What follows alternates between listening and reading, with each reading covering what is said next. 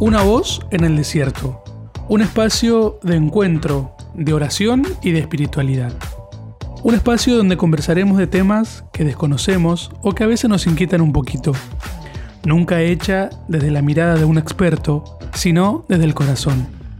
En algunos momentos estaré por acá yo solo y será una conversación y un encuentro un poco más íntimo.